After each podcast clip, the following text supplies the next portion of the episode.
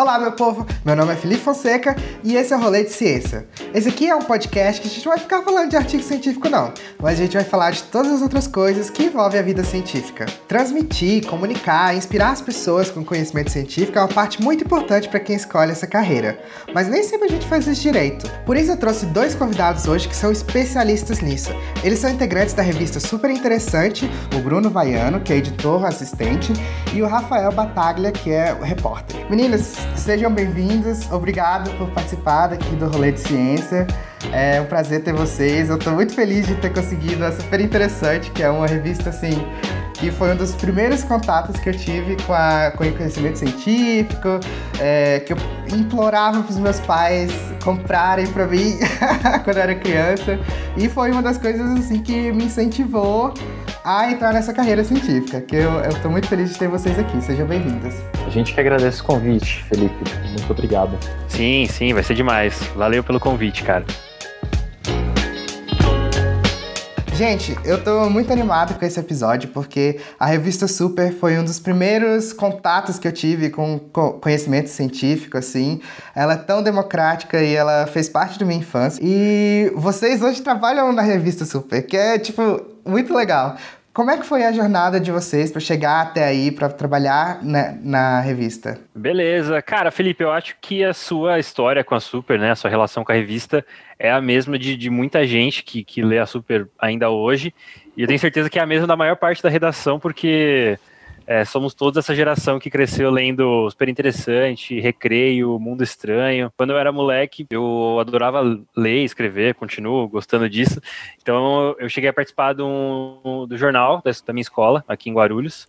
E no meu ensino médio, eu me afastei um pouquinho dessa área, porque eu entrei num técnico em informática. Então, durante alguns anos, eu achei que eu ia seguir essa carreira de desenvolvedor ou de fazer pesquisa na área de tecnologia. É, uhum. Mas no fim, o, o jornalismo venceu. É, eu acabei entrando em contato com alguns blogs, comecei a colaborar, escrevendo sobre, sobre cultura, quadrinhos, que é uma área que eu gosto bastante também. E entrei é, em 2016 na, na turma de jornalismo da ECA, que é a Escola de Comunicações e Artes da USP. Sou calor do Vaiano, inclusive. E, uhum. e lá dentro da ECA, da, do curso de jornalismo, a gente tem uma empresa júnior dentre os, os, os, sites que tem lá na, na, na empresa Júnior, é, tem um que é de ciência, que chama Laboratório. Acabei escrevendo por alguns meses para lá, é, fazendo algumas reportagens, algumas coberturas lá na, na, Escola Politécnica que a gente fazia. E depois de alguns estágios na USP, depois dessa experiência, eu entrei como estagiário na Mundo Estranho, como estagiário de texto. É, eu tinha alguns amigos lá, eles me indicaram a vaga. Alguns anos antes eu tinha sido colaborador da revista, junto com alguns outros amigos.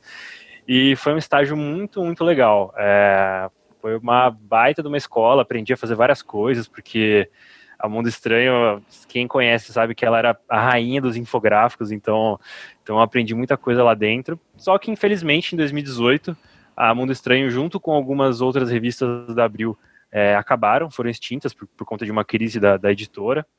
E nessa transição eu acabei virando estagiário da Super, onde o Vaiano já estava, junto com alguns outros colegas.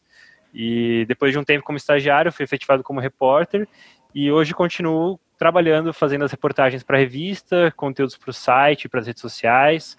É, os vídeos que a gente faz da Super é, eu apresento junto com a Maria Clara Rossini e a Carolina Fiorati, que são as outras repórteres que também apresentam os vídeos da Super. Então tem sido uma rotina bem, bem grande, mas muito legal e muito gratificante em muitos momentos também. Ah, é muito legal mesmo.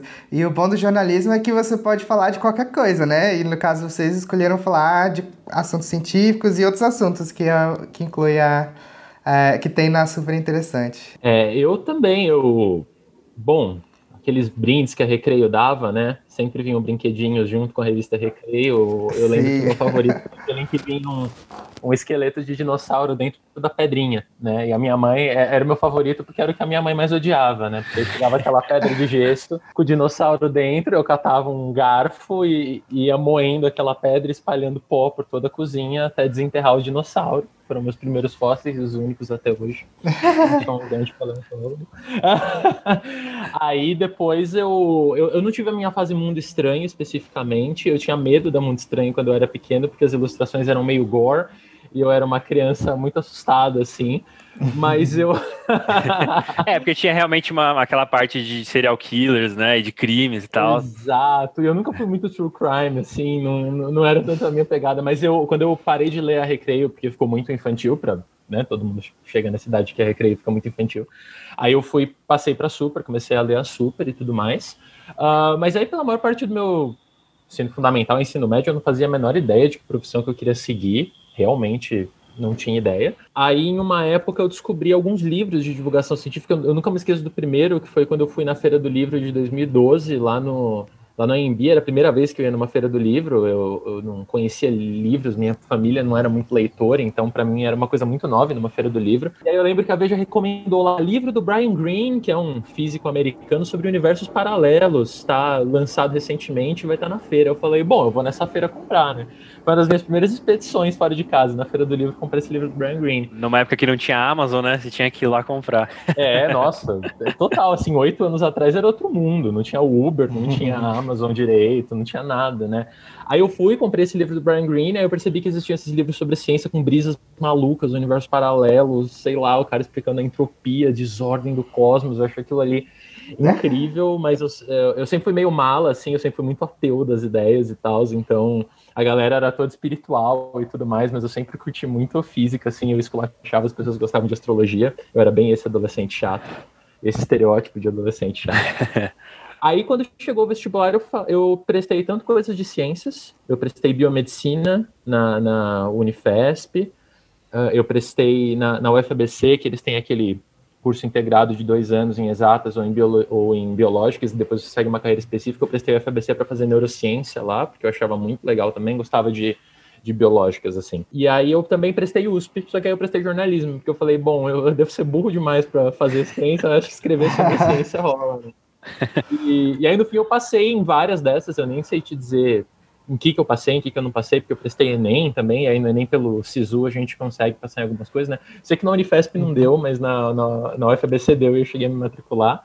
Aí eu fui fazer jornalismo na USP, porque era mais perto da minha casa, era a USP, minha mãe ia ficar indignada se eu tivesse passado, na USP não vai pra USP. Como assim? Tem que ir pra USP. Aí eu fui pra USP junto com o Rafa, quer dizer, junto com o Rafa não, porque ainda não existia Rafa na USP naquela época, em 2014. Aí na USP eu, eu, eu estagiei na, na, na Pró-Reitoria de Pesquisa, que é um órgão, uhum. um dos órgãos subordinados à reitoria da USP que financia grupos de pesquisa dentro da universidade. A minha função era andar pelos grupos de pesquisa perguntando: ah, o que, que vocês fazem aí? Ah, eu tenho um acelerador de partículas na garagem e ele dispara prótons. Não, aquele disparava elétrons. Prótons são pesados, enfim.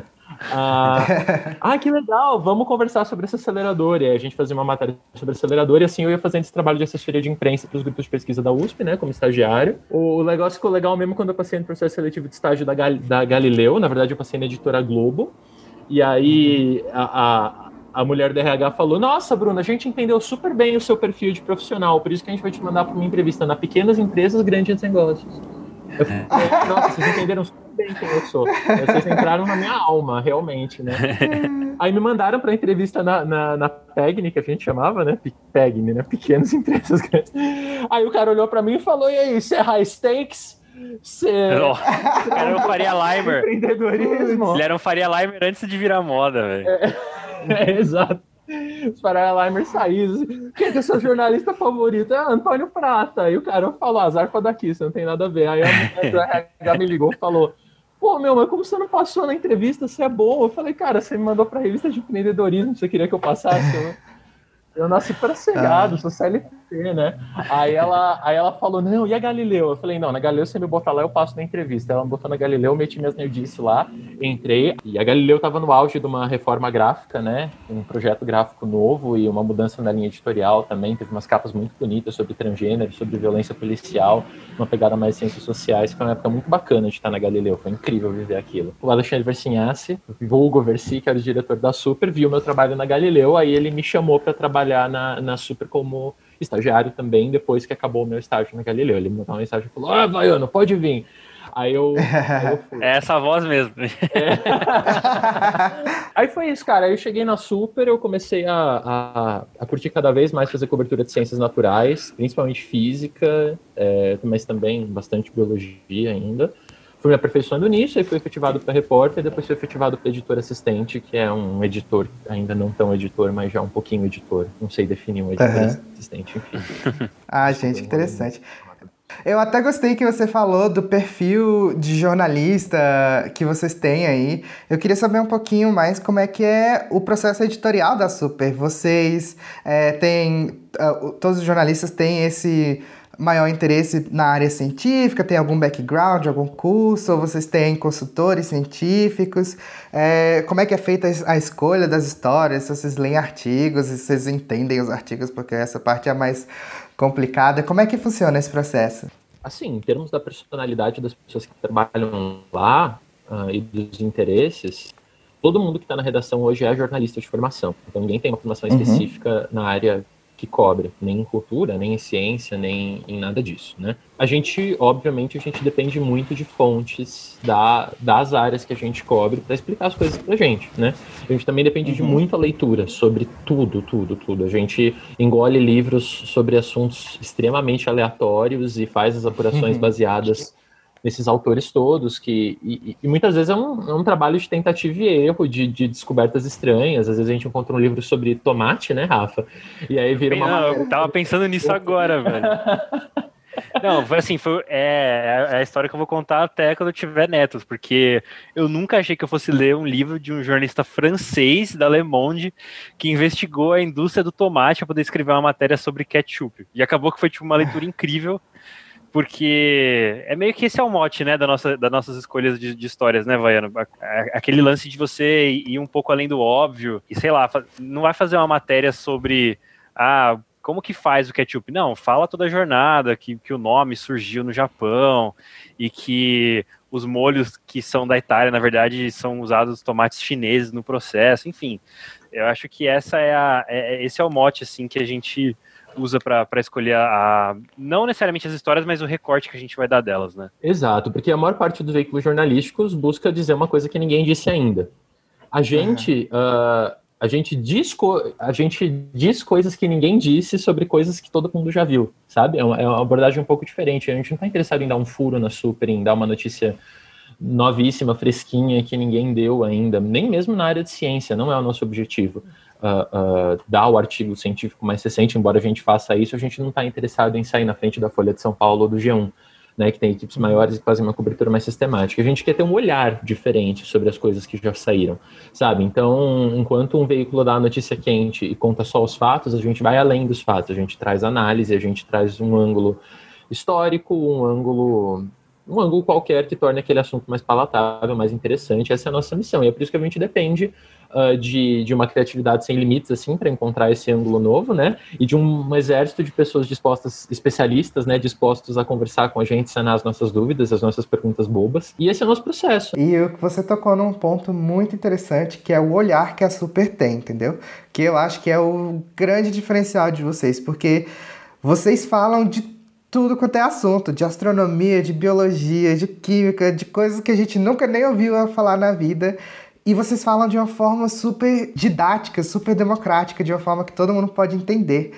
Por exemplo, tem a gente que é cientista, que trabalha na área da ciência, a gente não é ensinado a, a, a falar sobre ciência de uma forma como eu posso dizer, mais fácil de entender, mais acessível. A gente sempre, as pessoas sempre querem que você fale de forma rebuscada, de formas extremamente técnicas que assim, quando você vai passar para uma pessoa, tem uma notícia na TV, sei lá, alguma algum alguma descoberta muito grande da ciência, se você for falar daquela forma que a gente fala nos congressos, dentro dos laboratórios, ninguém vai se interessar, ninguém vai entender. E essa linguagem da super é que eu acho que a gente, da comunidade científica, devia até adotar mais, entendeu? E aí eu queria saber de vocês um pouquinho como é que é essa linguagem da super que vocês usam para que todo mundo tenha. É, que vocês fazem essas matérias, os vídeos, de uma forma assim que todo mundo possa entender. Que, quais são os fatores que vocês levam em consideração quando vocês estão fazendo essas histórias é, de, de assuntos complexos? Nossa, piada o tempo todo, né? Cara, eu, não, eu, particularmente sou uma pessoa que gosto de colocar humor nos textos e, e, nos roteiros. Assim, é óbvio que tem temas que você não pode fazer piada, tem, tem coisas que, que que você não pode, né? É, você tem que ter o devido respeito com, com determinados assuntos. Mas, poxa, eu acho que se você fizer uma analogia bem fácil de, de entender, usar uma metáfora do cotidiano, Vaiano, puta, usa isso super bem no oráculo e em, outras, em outros lugares, eu acho que isso aproxima muito, muito mais um assunto que às vezes, né, nossa, por que, que eu tô lendo sobre uma pesquisa com besouros da América Central? E aí você vai lendo, você vai entendendo as metáforas e o que o cientista quis com aquilo. E acho que uma coisa principalmente é importante e que a gente tenta sempre colocar nos nossos textos é como que essa pesquisa pode reverberar é, na vida das pessoas e, e, na vida da sociedade, né? O que que ela, quais avanços ali podem implicar no futuro próximo, no futuro mais distante. Então, a gente sempre toma esse cuidado de de, de trazer essa, essa contextualização e essa, esse aprofundamento. O que, que, que você acha, Vaiana? É, cara, assim, escrever é uma coisa muito difícil e que ninguém percebe que é, que é tão difícil. Eu sei disso. não percebem. Ou pelo menos não, a maioria. A gente percebe, sim. É, quando eu estava trabalhando como fotojornalista, é, uma das minhas maiores dificuldades foi escrever. Porque eu falo isso o tempo inteiro, que a ciência, ela meio que matou a minha criatividade na hora de escrever, sabe? Porque eu vou escrever de uma forma mais acessível, e aí eu sinto assim, nossa, isso aqui não tá nada profissional, as pessoas vão achar que eu sou burro.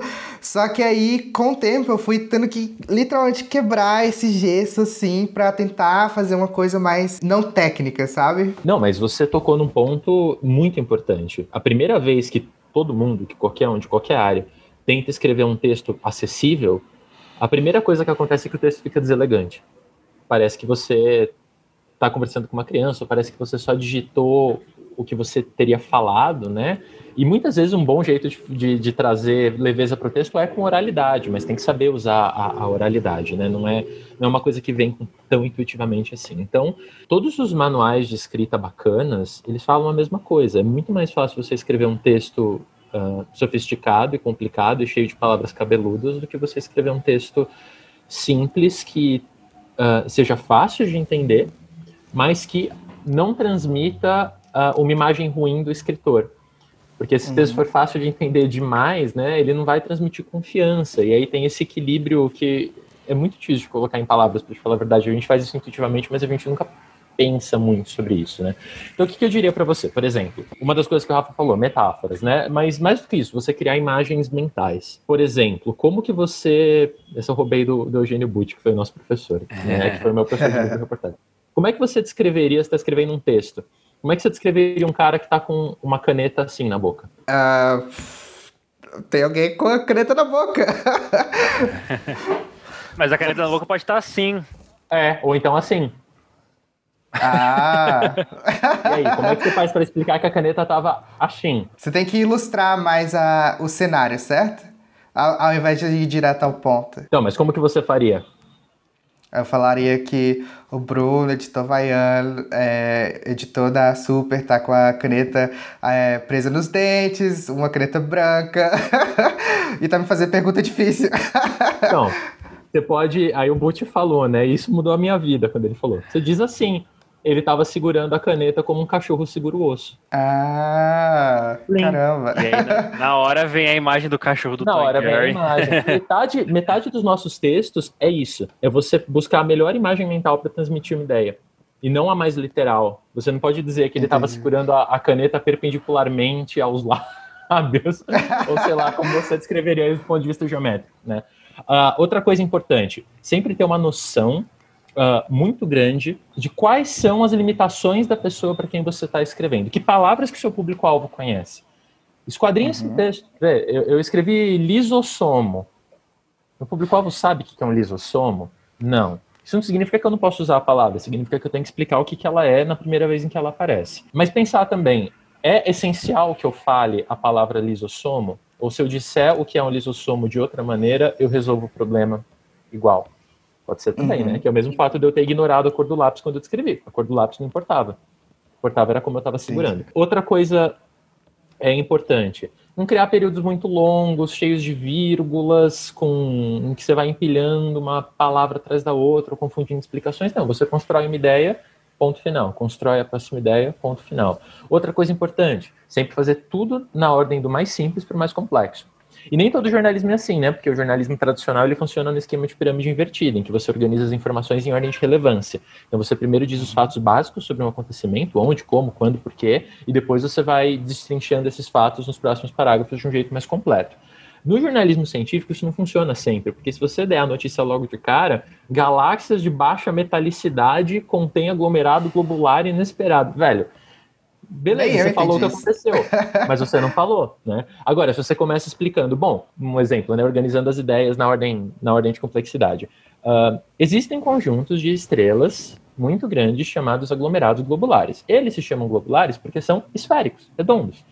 Um globo, né? Acreditava-se que, esses uh, que esses aglomerados não pudessem conter muitos metais que, que são metais? Os astrônomos chamam de metal todo elemento da tabela periódica que é um pouco mais pesado do que hidrogênio e hélio. Ou seja, todo elemento da tabela periódica, porque hidrogênio e hélio são os dois primeiros. Uh, Acreditava-se que só aglomerados que tivessem muitos elementos além do hidrogênio e hélio pudessem se formar. Entende? Você vai fazendo várias afirmações consecutivas que aumentam o grau de complexidade, você consegue transmitir uma ideia complicada para o leitor, uh, desde que você respeite o tempo dele. Então acho que. Uma escadinha, lá, né? Escadinha, exatamente. E, e, o lance é você não se preocupar com o tempo que isso for levar, né? Eu lembro muito de uma matéria que a gente fez, uma matéria de capa que a gente fez no ano passado sobre imunoterapia, né? Que é um tratamento promissor para câncer e tudo mais. Olha só. Ah, é, foi e eu, o meu TCC. Olha! E o Vaiano, e o Vaiano, ao invés de saltar nas inúmeras pesquisas sobre imunoterapia, ele poderia ter feito um texto só sobre isso, mas ele usou isso para fazer um texto maravilhoso sobre o sistema imunológico do corpo humano. Então a gente usou as, os bonequinhos do Pac-Man para ilustrar as células de defesa.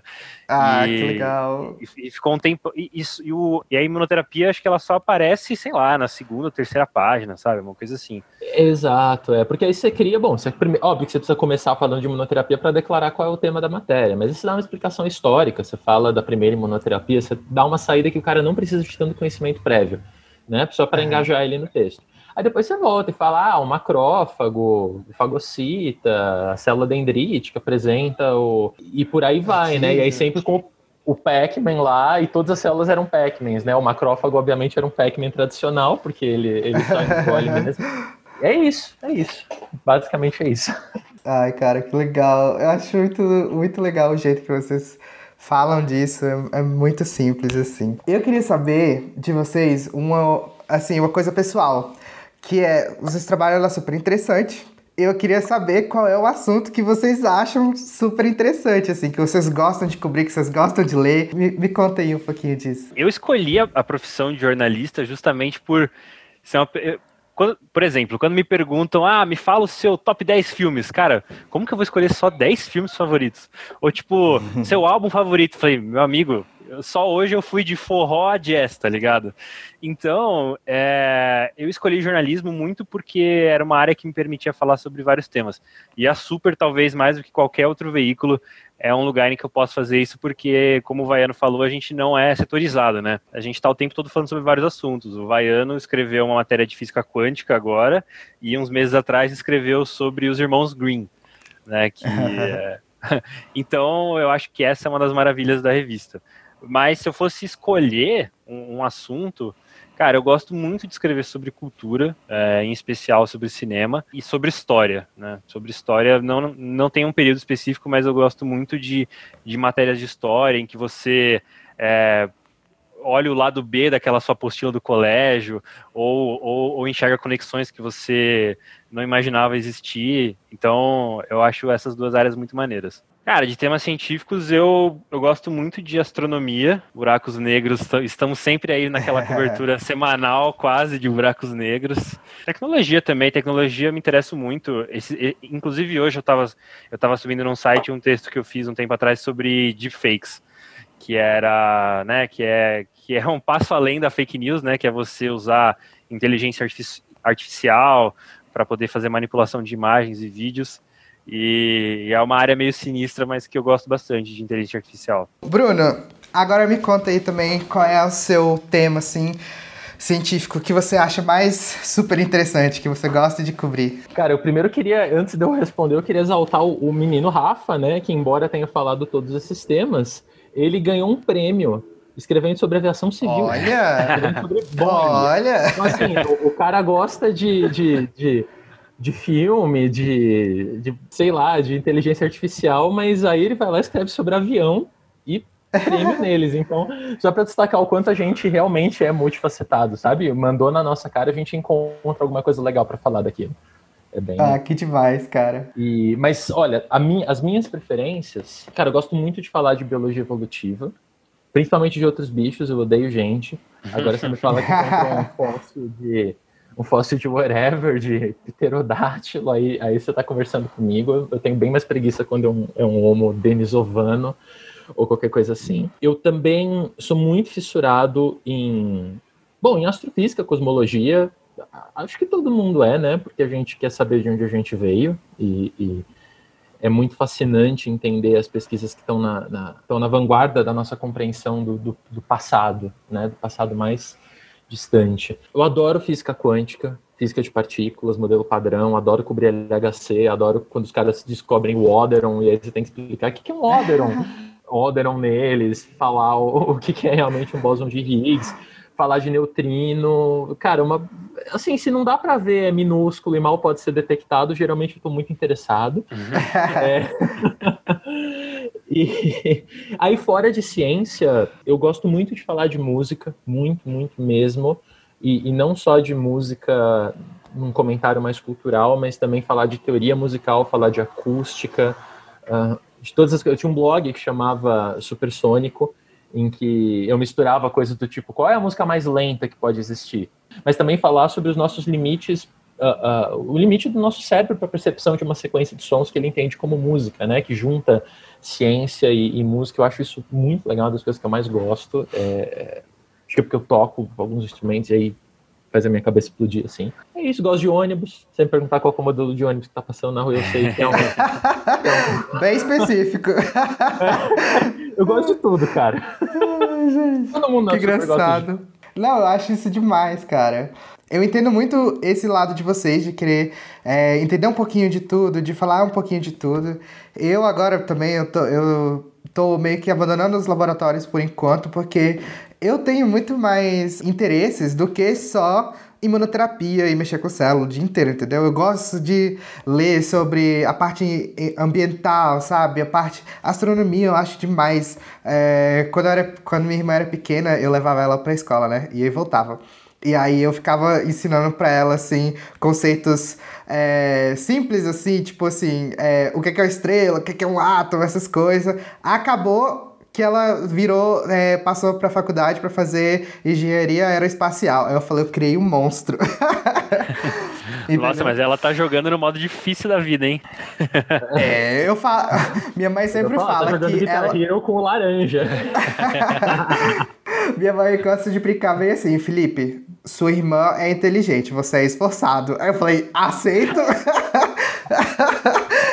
Eu aceito, porque ela escolheu engenharia aeroespacial ainda. Eu fico de cara. Gente, e a Super, assim, uma das coisas que eu acho mais legal da Super é o oráculo. O oráculo é demais, você recebe, vocês recebem as perguntas mais absurdas e eu fico de cara como vocês vão atrás e vocês explicam tudo direitinho. Me conta é, a história de cada um de vocês que deu mais trabalho, a mais absurda, a que você teve que deu mais trabalho de fazer e de achar uma resposta. Nossa, cara, eu sou suspeito para falar porque eu meio que sou o oráculo. Eu sou o editor. Meu Deus! Oráculo. É. Óbvio que o oráculo não é feito por uma pessoa só, mas eu sou a pessoa que encarna a voz do oráculo, né? Eu que dou a redação final das perguntas e tudo mais. Mas é um pouco de safadeza da minha parte, por quê? Porque é o seguinte, quando chega uma pauta do Oráculo, eu monto a pauta. Eu recebo todas as perguntas dos leitores pelo Instagram. Como você disse, elas uhum. podem ser extremamente estapafúrdias. Aí eu junto tudo e monto todas as perguntas que vão entrar naquele mês. Faço uma seleção. E aí, o que, que acontece? As perguntas mais difíceis eu preciso passar para os outros repórteres fazerem, porque eu sei que vai ser uma porção qual eles vão ter que dedicar muito tempo. E enquanto a minha parte é montar a página, dar a redação final das coisas e apurar as perguntas mais fáceis, que eu consigo a resposta mais tranquilamente. Então eu tenho uhum. certeza uhum. que os, os repórteres, eles, como eu ferro eles dando perguntas muito difíceis, eles acabam tendo mais dificuldade do que eu para responder. Eu lembro, antes do Rafa falar, porque ele com certeza vai ter uma, um caso legal de oráculo para contar, eu, eu vou te dar um exemplo de uma pergunta muito recente, que foi muito legal. O leitor perguntou por que, que o, a engrenagem da bicicleta e a correia ficam sempre do lado direito, nunca do lado é esquerdo. E aí a Carol, depois de penar muito, de perseguir muita gente, assim, ela descobriu com um cara da USP que é porque a correia gira no sentido horário. Então, os parafusos que prendem ela na bicicleta também são apertados no sentido horário. Se a correia girasse no sentido oposto dos parafusos, os parafusos iam afrouxar com o tempo e podia acontecer a bicicleta desmontar. E é por isso que é sempre do lado direito, para ela girar no mesmo sentido que os parafusos são apertados e os parafusos nunca afrouxarem. Foi assim. Meu Deus, que doideira. Eu já respondi pergunta tipo, onde aconteceu o Big Bang? E a resposta é em lugar nenhum e em todos os lugares, ao mesmo tempo. Parece música do Hal Seixas, mas é exatamente isso. assim, isso é fascinante, só que é muito mais fascinante quando você descobre uma coisa numa coisa que você não esperava descobrir algo, que é uma bicicleta, né? Então acho que essas são as mais legais. Manda aí, Rafa. Não, total. Eu tô tentando lembrar de algumas aqui porque, além das perguntas para o oráculo, eu, eu, também sou responsável por escrever o manual, que é uma sessão dentro do oráculo que dá dicas práticas, né, sobre, sobre como sobre como fazer qualquer coisa. Eu tava escrevendo uma sobre, caraca, velho, me, me salva aqui, esqueci já qual que foi a desse mês. A desse mês foi sobre se os atores da Globo recebem grana por não, não, isso, isso do oráculo, mas do manual. A do manual foi piano. Piano, como aprender a tocar piano. E eu não sei tocar piano, não sei tocar nem campainha direito, quanto mais piano. Mas foi muito legal porque, além do Vaiano ser um, um tocador de piano e, e ter. A gente tem, a gente, a gente tem um, um colaborador da Super, que é o Ale Carvalho, e é ele quem revisa a, as edições da Super todo mês, aquele acha aquela cedilha onde não tá, aquela vírgula onde, tá, onde não devia estar. Tá. E ele tem um irmão que, cara, ele é simplesmente maestro e professor de música há duas décadas. Eu falei, mano, vou conversar com ele. E foi uma aula, assim, me, deixou com muita vontade de aprender piano.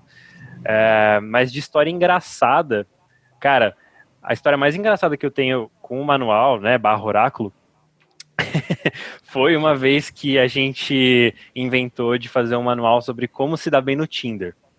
Aí Aí eu conversei, aí eu pesquisei em alguns lugares. O Tinder, inclusive, tinha algumas pesquisas sobre isso. Então, por exemplo, se você usar foto com óculos, as suas chances diminuem tantos por cento. Então, nós três aqui estamos lascados. Vamos ter que, vamos ter que tirar os óculos para poder, poder tirar foto. Mas enfim, comecei a pesquisar, comecei a falar com algumas coisas, fiz um pouco de apuração em loco, apliquei algumas dicas na prática, fiz meu perfil no Tinder e tal. E aí, depois de um tempo, veio um uma pessoa no e-mail é, falar sobre essa matéria. Eu achei que ela tinha vindo elogiar, porque tinha ficado legal, sei lá. A gente, até o nosso chefe elogiou esse manual, falei, pô, deve ter sido algum elogio bacana, vou ler. aí, ele, aí ele falou que achou o manual legal, só que ele falou que ele tinha escrito um texto muito parecido por uma empresa que ele assessorava, que também é de relacionamentos, é, não, é. não citarei nomes aqui. Na verdade, acho que eu nem, nem lembro o nome do fundo, né? Mas, enfim. E ele falou que talvez fosse plágio, e você não poderia colocar ele como crédito. Eu falei, olha, é. eu não posso te colocar como crédito porque você não. Porque não... eu não sei que você existe. Exatamente. e. E aí eu fui ler o texto dele e realmente tinha algumas coisas que batiam, mas porque eram justamente dicas de aplicativos de namoro. Aí o nosso editor, é, Bruno Garatoni, ele falou assim, então peraí. Aí ele abriu a lista de contatos dele e falou assim, calhou que o chefe desse cara que tá te atazanando foi meu colega de faculdade. Então deixa, né, deixa, deixa passar um zap para ele. Nunca mais ouvi falar desse cara. Então foi essa foi a história mais assim engraçada, mas de apuração. a vez, a, a vez ah. do aviãozinho de papel, né? Nossa, sim, essa história foi maravilhosa. A gente fez um manual sobre como fazer o aviãozinho de papel perfeito. E teve duas partes, né, Vaiano? Primeiro que a gente deixou de trabalhar um dia para ficar vendo vídeos impressionantes de pessoas, cara, fazendo, fazendo cálculos, fazendo mil e uma coisas.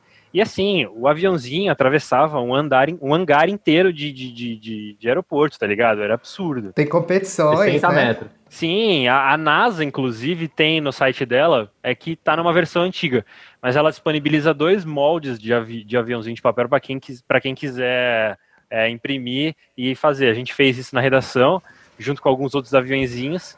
Aí fomos até o estacionamento da, do prédio da Abril, eu, Vaiano e a Yasmin, que era a designer da, da Super na época. E foi muito engraçado. Um monte de gente da Veja passando engravatada e a gente jogando aviãozinho de, de, de papel e, medindo, e medindo a distância no papel. Não, é, e assim, na Veja, às vezes, eu já encontrei a Marina Silva no elevador, né? Então você Tava junto. A Silva tá saindo e aí a gente lança um avião e pega na Meu Deus. Uma boa Ai, que legal. É quase um laboratório é, de Dexter, assim, que vocês ficam fazendo várias Nossa, coisas. É, você falou de laboratório, eu lembrei de uma apuração por oráculo, que é genial, que eu até revi esses dias, que uma pergunta pertinente na vida das pessoas. Qual que é a voz mais sexy da ficção hum. ou de Hollywood? O que, que é verdade? Essa foi a minha pior da vida. Essa foi a pior que eu já Essa foi a pior melhor, porque você se trancou numa salinha de reunião, conta aí. Então, cara, eu, era para descobrir a voz mais sexy da, da ficção. Eu encontrei um artigo da Universidade Northwestern que falava que uh, o 98 Hz era a frequência, frequência Daniel Craig, frequência é, do, do Don John Draper. Hamm, é, é Don John Draper. É. é. E aí eu falei, bom, eu, me, eu peguei um afinador e aí eu também peguei um, um aplicativo de tom de voz. Eu peguei várias coisas que identificam notas de alguma maneira e soltei três amostras da voz de cada cara gostoso de Hollywood e, e, fiquei vendo a nota. E eu fiz três testes com cada um dos afinadores e peguei qual que era a nota, a frequência média da voz dos caras. Obviamente não foi nada confiável, método científico, porque eu não tinha eu não tinha nenhum controle sobre se aqueles equipamentos estavam realmente pegando a frequência certa, porque as vozes estavam sendo emitidas por um falante de celular que não reproduz as frequências mais graves, só reproduz os harmônicos, enfim.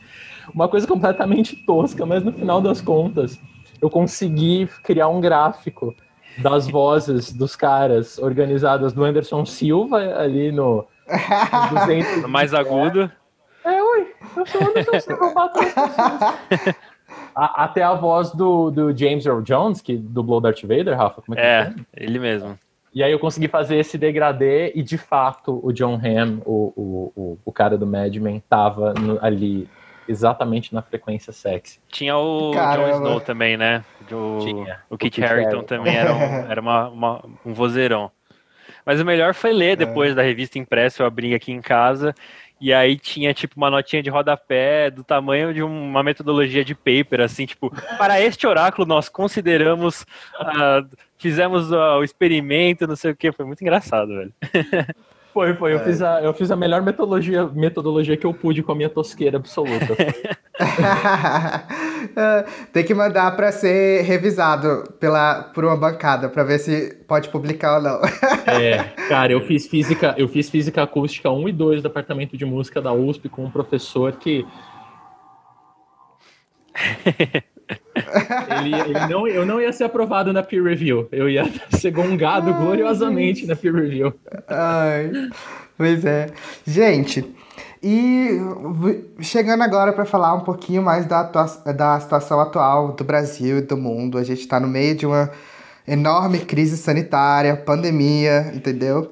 E assim, obscurantismo tá rolando solto aí, entendeu? Negar, as pessoas negando é, o conhecimento científico, dados, é, remédio sem embasamento científico sendo aprovado é, para tratar os efeitos da, do corona. Qual é o papel que a, a Super tá fazendo agora, nesses, nesses tempos, para mostrar para as pessoas que a não tá errada, que tem que ter cuidado, que tem que manter distanciamento social, porque chega um momento que as pessoas simplesmente não querem ouvir, né? Você, se você fala, você é xingar de comunista, de esquerdista, de não sei o quê. E assim, como vocês estão fazendo para tentar alcançar essas pessoas e conscientizar? Porque a Super tem um público muito grande, muito diverso. Então, assim, às vezes vocês explicando é mais fácil do que da pessoa entender do que o William Bonner falando lá, né? mas é. Sabe o que, que é o duro? É que não adianta explicar. Hum. Acho que esse é o grande, é a grande lição que todo jornalista, não só os que trabalham com ciência, tira dessa pandemia. Fatos não mudam a opinião das pessoas. Pelo contrário, fatos enfurecem as pessoas, porque quanto mais as pessoas percebem que a opinião delas está ameaçada, com mais vigor elas se abraçam à opinião e não largam mais. E honestamente, assim, a gente faz tudo que pode. E, e todo mundo do meio jornalístico está fazendo busca fontes uhum. legais, informa as coisas certas sobre os remédios, uh, tenta dar real sobre o que a gente sabe do ciclo de vida do vírus, tenta dizer por que, que tem que ficar em casa, por que, que tem que usar máscara. Todos os jornalistas estão fazendo isso. A imprensa teve um papel, um protagonismo inédito diante da omissão do Estado na pandemia. Nunca antes, que quem falava isso estava nunca antes na história desse país, e pior que nesse caso é realmente nunca antes na história desse país, é, a imprensa precisou assumir o papel do Estado, nesse nível. Prova hum. disso é quando teve aquela patuscada da omissão de, de, de, de gráficos, né, do, do, do, número de casos e do mortes. Número de mortos e, e casos. E no dia seguinte, uh, os veículos criaram um consórcio, e hoje toda a informação que está sendo transmitida do jornal hoje ao jornalzinho de bairro, a fonte é o consórcio formado pelas, pelos veículos jornalísticos e não o Ministério da Saúde, que é quem deveria fornecer esses dados. Eu achei isso surreal. Não é louco. E, e assim, uh, isso aqui você fala, né? A gente. As pessoas, elas não compartilham. Isso. A gente fez uma matéria sobre obscurantismo século XXI, né? E aí um dos caras que eu entrevistei, um filósofo lá que chama Michael Lynch, acho, eu não lembro o nome dele agora, mas ele me contou uma das coisas que mais fez sentido, né? Ele não deu uma, uma solução pra gente resolver o problema, mas ele conseguiu expor o problema de uma maneira que, que, que para mim foi muito esclarecedora. Ele falou assim, as pessoas não dividem a mesma base de valores pela qual elas avaliam um conhecimento, quando esse conhecimento chega a elas. Então, você que é um cara racionalista, né, porque não só racional, mas racionalista no sentido que isso é uma postura ideológica, né? Você que é ateu, você que teve uma formação universitária e tudo mais, você está muito acostumado com a ideia de que você só pode afirmar uma coisa uh, com base em evidências. Está acostumado com a ideia de prova. Uma pessoa que cresceu num contexto totalmente diferente, que não teve acesso a uma boa educação básica, que usou a igreja como estado de bem-estar social por boa parte da vida. E a gente sabe que estado de bem-estar social em favela brasileira é a igreja evangélica e, e, e os traficantes, né? Uh, você que não teve acesso a uma boa programação de TV, porque no domingo à noite passa Faustão, que é muito bom para dar risada depois que você já viveu um pouco, né? Mas para te criar a programação idealmente acertada, né? É. Uh, você tende a entender a Bíblia ou sei lá, eu, o que, que você tende a entender como uma verdade, mas você certamente não está acostumado à ideia de que você precisa de evidências, né? Você não compartilha dessa base de valores para compreender as coisas. Então, assim, a gente criou uma bomba relógio, que é uma sociedade que depende inteiramente de ciência e tecnologia. Seu celular depende das equações do Einstein para funcionar, e todo mundo tem um celular, mas que ignora completamente a ciência e tecnologia. Isso é uma frase do Carl Sagan, não é minha, óbvio. Eu não teria feito essa frase tão bonita aqui de bate-pronto. uh, e o que ele falou é, é, foi direto na ferida né? Um terraplanista usa um celular que depende das equações do Einstein para espalhar a palavra de que a Terra é plana. Isso mostra um, um, buraco na compreensão, né? E eu acho que isso tem várias, várias origens, né? Uma é que você está muito acostumado a só dar valor porque você pode verificar com seus próprios olhos. Talvez o terraplanismo ele nasça de um ceticismo excessivo, que é quase uma ironia, né? As pessoas são tão céticas que elas não conseguem acreditar em algo que elas não podem ver dos próprios olhos, tipo a Terra à vista é. da estação espacial. Elas veem que a Terra é plana e elas não têm nenhum motivo para acreditar que a Terra seja diferente, até porque tem um livro que chama a Bíblia, que falou que a Terra é plana e tudo. Uh, então eu acho que a gente está numa crise de, de, de confiança com as instituições que sustentam a democracia. Né? A ciência é uma dessas instituições, porque a única maneira de você distribuir recursos públicos da maneira mais eficaz possível é por meio de evidências científicas. Você não pode financiar um tratamento que não funciona, você vai estar jogando dinheiro do SUS fora, e dinheiro do SUS não é uma coisa muito abundante, a gente sabe bem. Uh, e a imprensa é um dos pilares da democracia, porque ela exerce um poder fiscalizador né? Do mesmo jeito que o judiciário é um dos pilares da democracia, por motivos bem mais óbvios, a divisão dos três poderes, do, do, do Montesquieu e tudo mais. Então, o que, que os líderes autoritários sempre propõem? Que eles são uma ponte direta entre o poder e o povo que não passa pelas instituições reguladoras. Que o líder uhum. autoritário ele não precisa da opinião do cientista para distribuir os recursos do SUS, porque o povo está falando com ele e ele sabe o que o povo quer.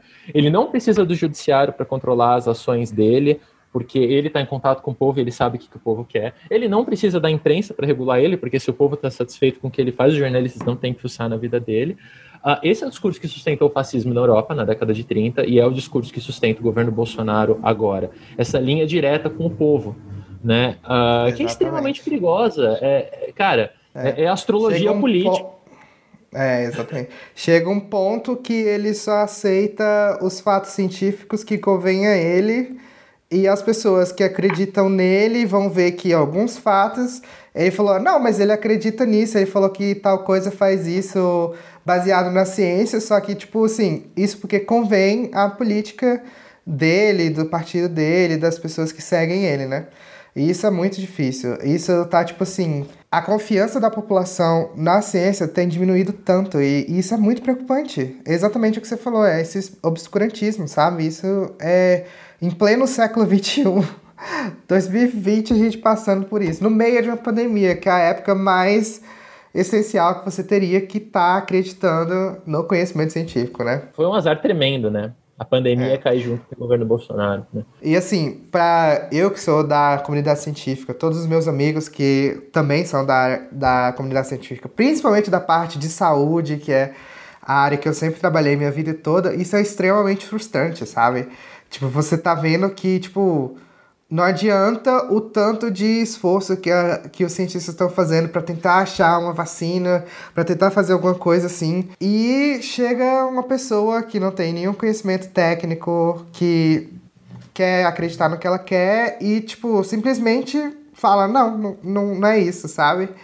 E a, eu até tenho medo, eu posso até falar assim, eu, eu acredito muito nos cientistas brasileiros. Eu acho que os cientistas brasileiros, a gente não faz ciência, a gente faz quase mágica.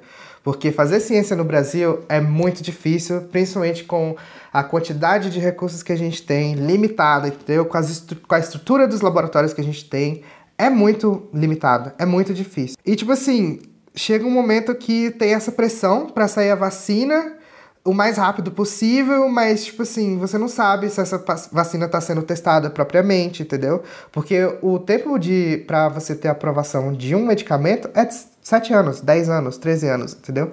E sair uma coisa assim urgente, ainda mais num governo que quer, quer, quer que saia logo para abrir o comércio, voltar à economia, isso é meio assustador, sabe?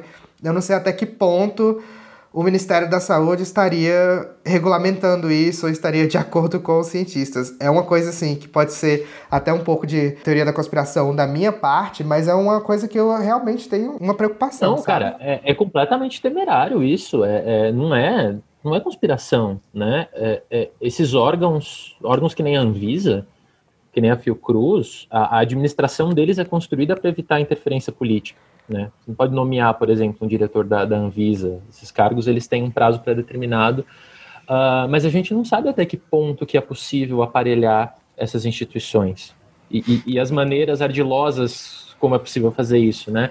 Não, não é, você não precisa trocar o diretor da Anvisa para manipular um, um, veredito da Anvisa. É, eu, não sei como isso pode ser feito. É. E é por isso que eu falo, é, quando você comenta, né? Eu, como cientista, estou angustiado aqui. É por isso que a comunicação da ciência é imprescindível. As pessoas têm que ser fascinadas com ciência desde pequenas, é, porque elas têm que gostar da ciência. Isso é uma coisa muito importante de dizer. Você falou, argumento racional não funciona. Não adianta você falar que não tem evidência. Você precisa fazer as pessoas serem apaixonadas pela ciência e não fazer as pessoas acreditarem racionalmente na ciência, porque uma vez que elas estiverem apaixonadas, que elas vão se dispor a entender os argumentos do ponto de vista mais lógico, mais frio.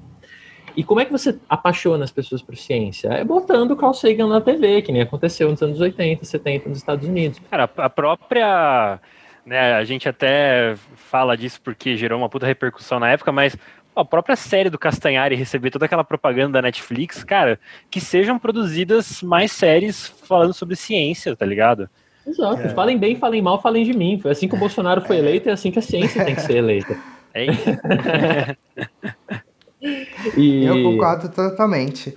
É, tipo assim, esse é um pensamento que eu tenho há muito tempo, que eu sempre falei, que é também um dos motivos que eu sempre quis mudar para essa área da comunicação científica, que, é, e também a comunidade científica tem meio que um pouco de culpa, é que nos anos anteriores, isso bem antes da pandemia, sabe? Nos anos que eu estava dentro do laboratório aqui, que a ciência ia, vinha sofrendo cortes e mais cortes nas agências financiadoras, sabe? Tipo assim, eu estudei na UNB, que é uma das maiores universidades do Brasil, sabe?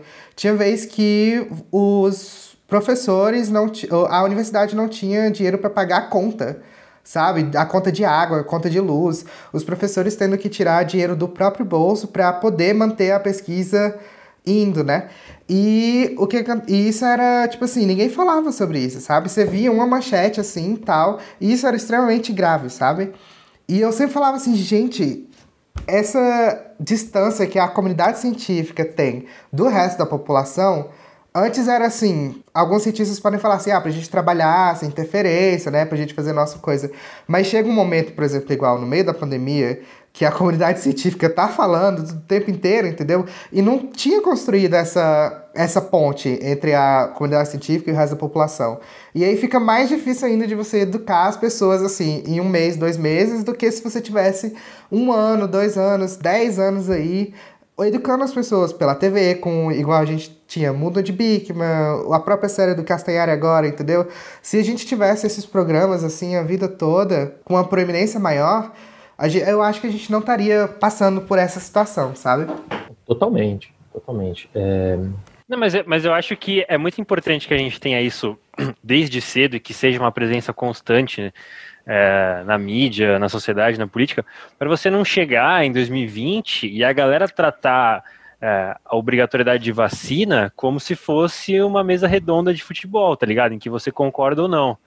É, não é isso, sabe? Tipo, é, eu acho que é, essa falta de, de, de, presença da ciência na, na, na, vida das pessoas faz com que você chegue hoje e fale assim: ah, então, mas eu acho que eu não vou tomar. Só que aí você não entende a, a raiz ali da vacina, que não é uma produção individual, mas sim um, um, um, uma política de, de saúde pública coletiva.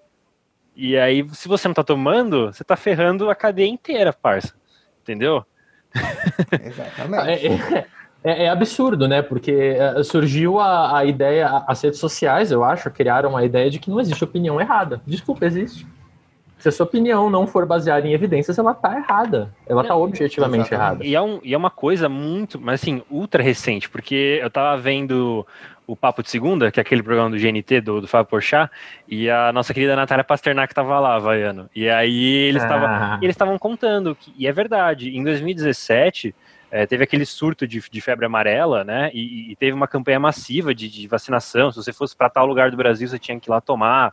É, eu lembro que eu fui no, no, numa, numa UBS tomar. E assim, não teve essa de, ah, não vou tomar, sabe? Tipo, não teve nem questionamento. Então por que que agora tem, sabe? É muito louco Exatamente. isso. Exatamente. É, o Brasil é referência na área de vacinas, gente. A gente tem a própria Fiocruz, entendeu? Que é referência nisso. Ah, o até PNI, o Instituto Butantan também. Oi? Não, é incrível, né? Era... Não, eu ia comentar é... que o Programa Nacional de, de Imunização era o maior do mundo, um dos mais eficazes. Exatamente. E aí, tipo assim, eu mesmo, eu via, por exemplo, o movimento de antivacinas, anti-vaxxers, né? Que é muito forte dos Estados Unidos. Eu falava, gente, como é que é possível a pessoa ser assim? Aí agora, anos depois, o nosso próprio presidente é compactua com, com essas, é, esses pensamentos errados, né? Então, tipo assim, é, é, o, é difícil.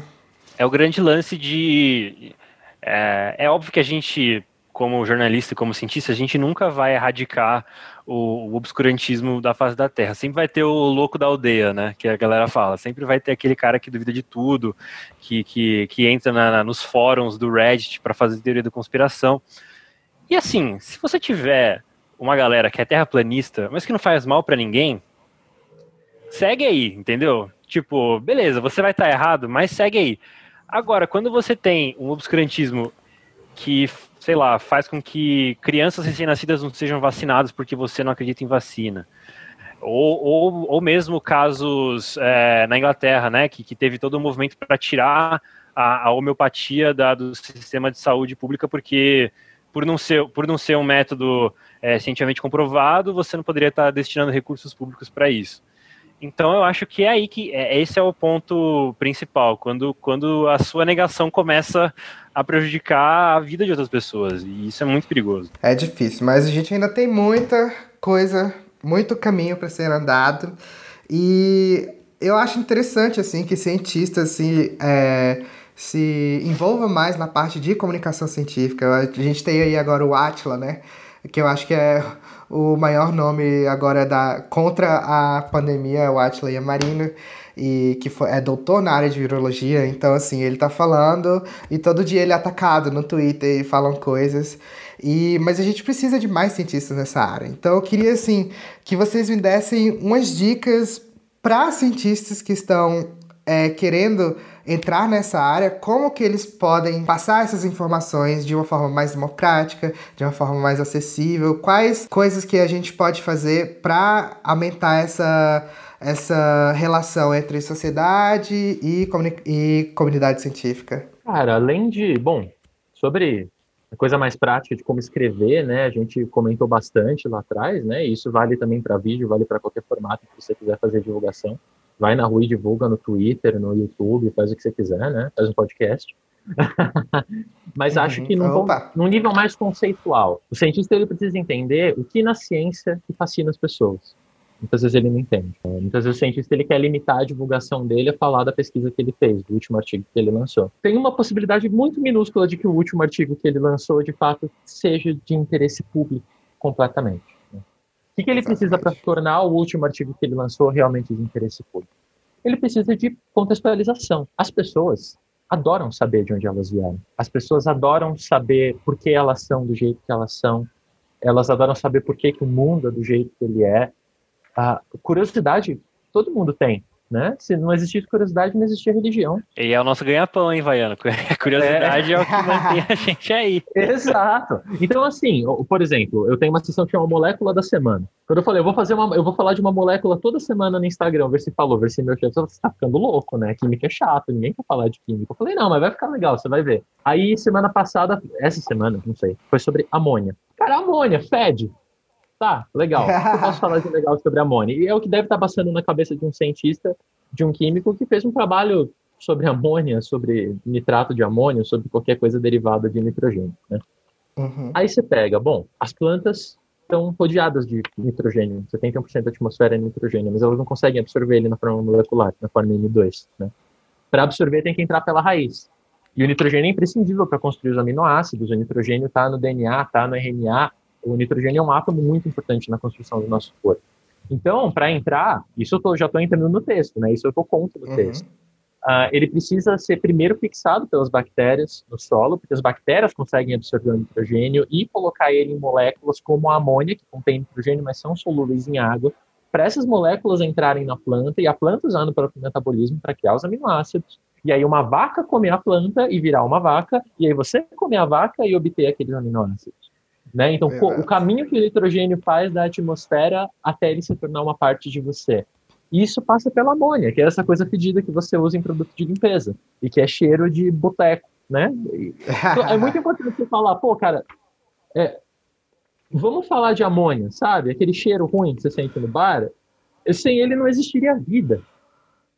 Né? É, fertilizantes, a gente produz 150 milhões de toneladas de amônia todo ano para sintetizar sulfato, sulfeto, sulfito, não lembro, de, de amônia para fazer uma. para usar de fertilizante em plantações que vão sustentar a gente. Então, cara, quando você explica alguma coisa legal dessa sobre amônia, isso foi um exemplo. Você viu quanta coisa pode sair de um exemplo, né? Pense em uma molécula, Sim. a gente te dá um peso.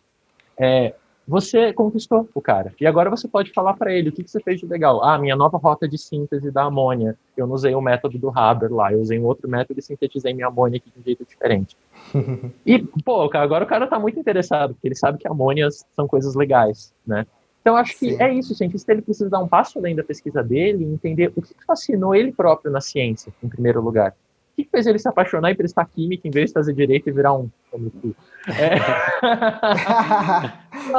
Alguma coisa teve ali, né? Então, ele explorar esse lado fascinante da ciência e usar ele para dar um contexto nas descobertas, acho que é isso que vai criar gerações de pessoas apaixonadas por ciência e, portanto, uh, capazes e dispostas a defender a ciência. Cara, é, é, assina embaixo do que o Vaiano falou, como sempre. Mas eu acho que, assim, pensando em dicas mais práticas, é, o cara sai. Não, não.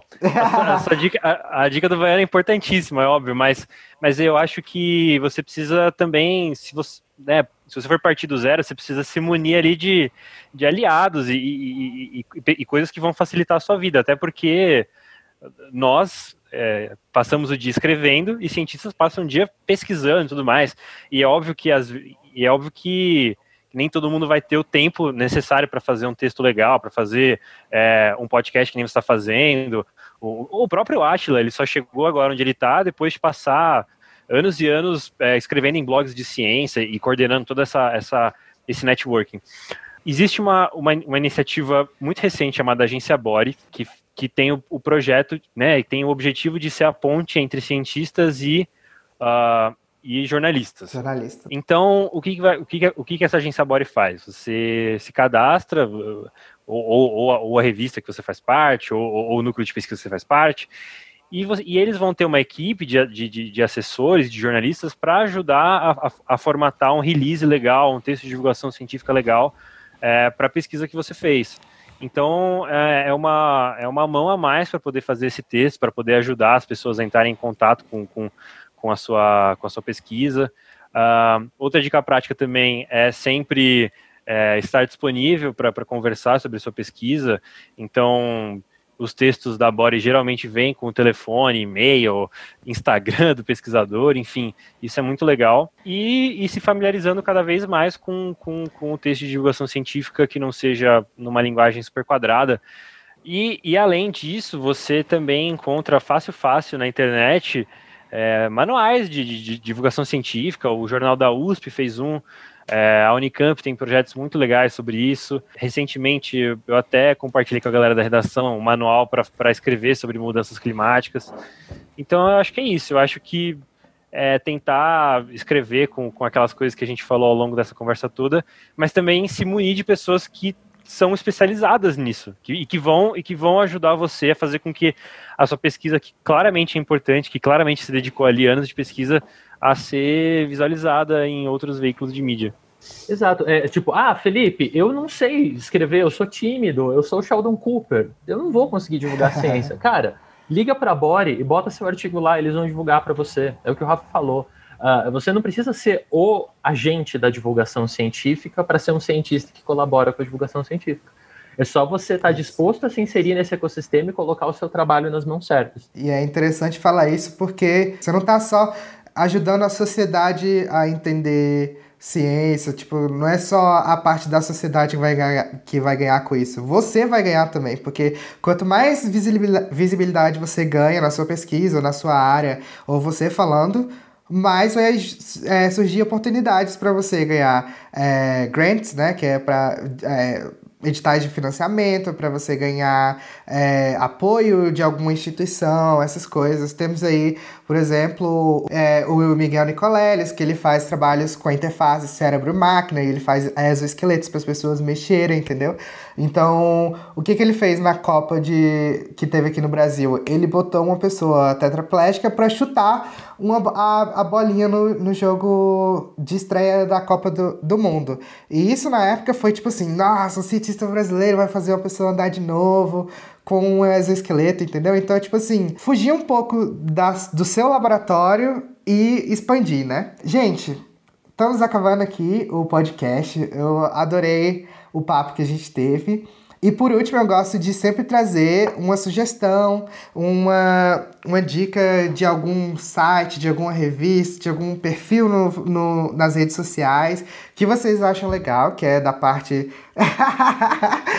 que é envolvido com a área científica e que seria interessante para quem está assistindo a gente acompanhar. Rafa, começa aí que você estava animado. Não, é que para quem tá só ouvindo o podcast, eu mostrei aqui na tela uma capa da Super. Falei, essa é a recomendação maior que eu posso dar.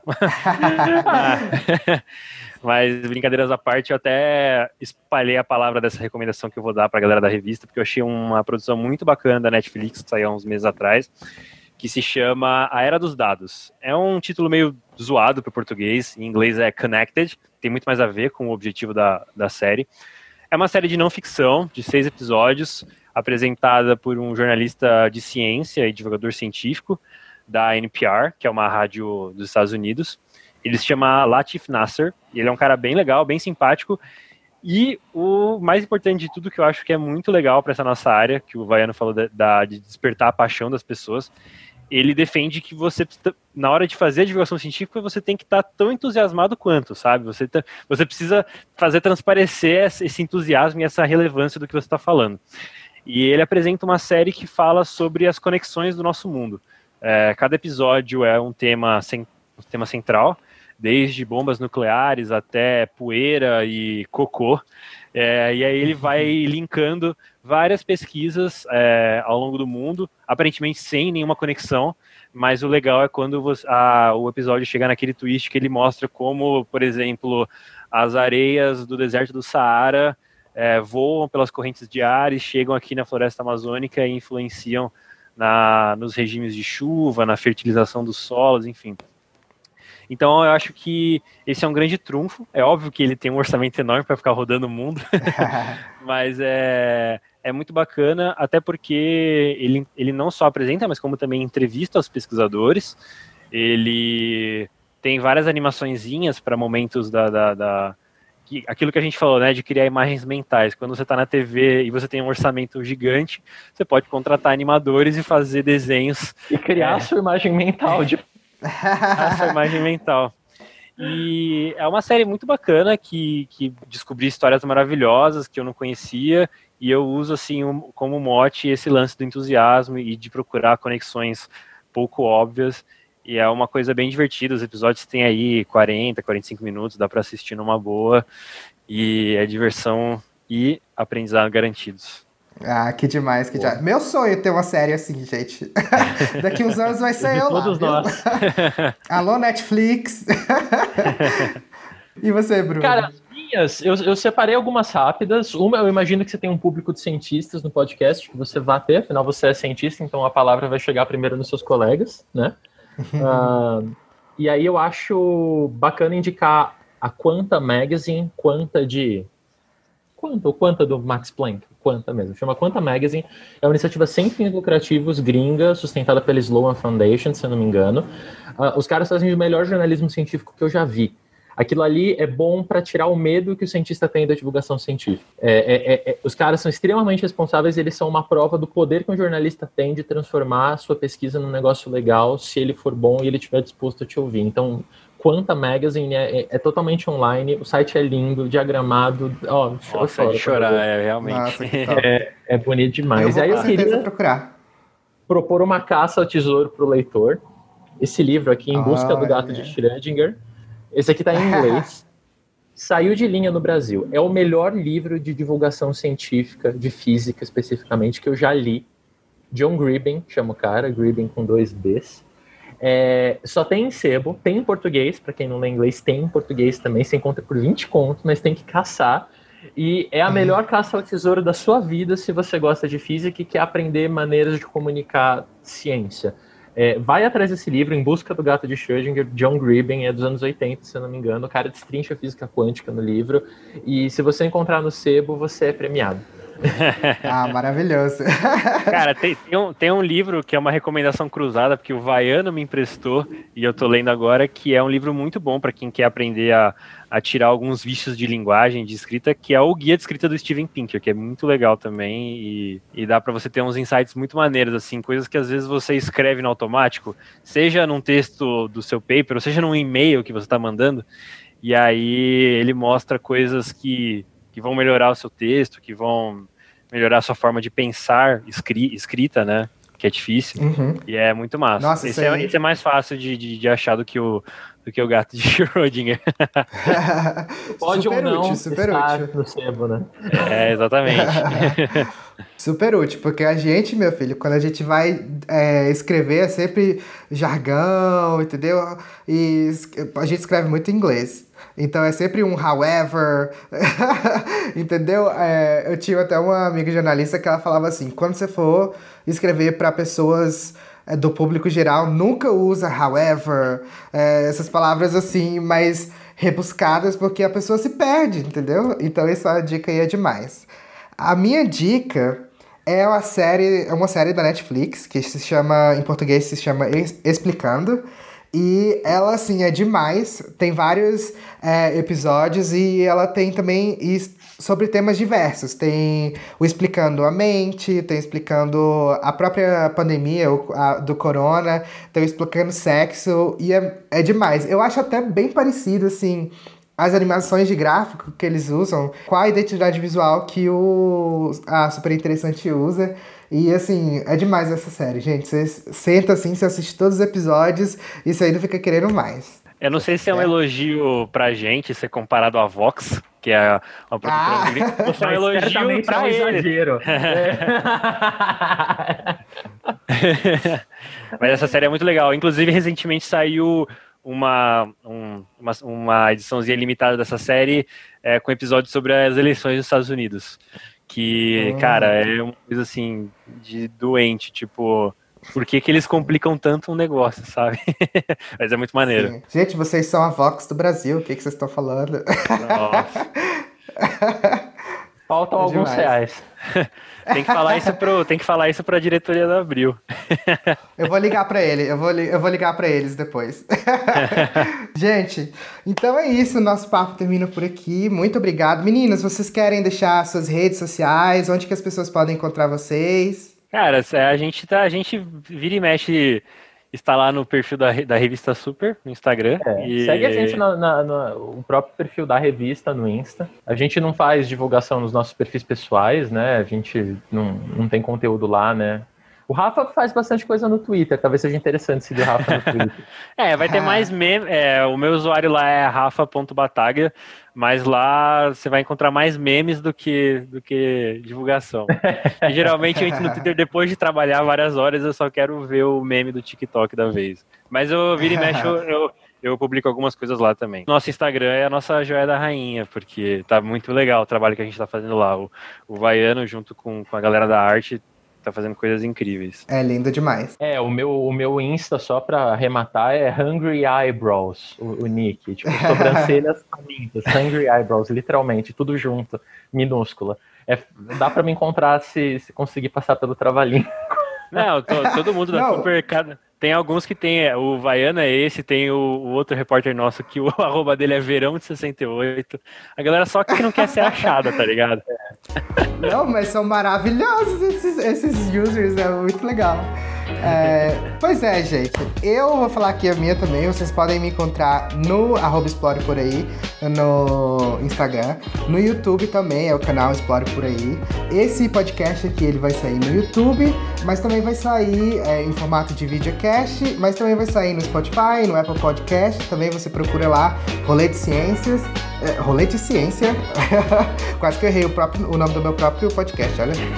E acompanhem, se inscrevam aí para vocês acompanharem mais papos com pessoas de diversas áreas da, da vida científica. E até mais!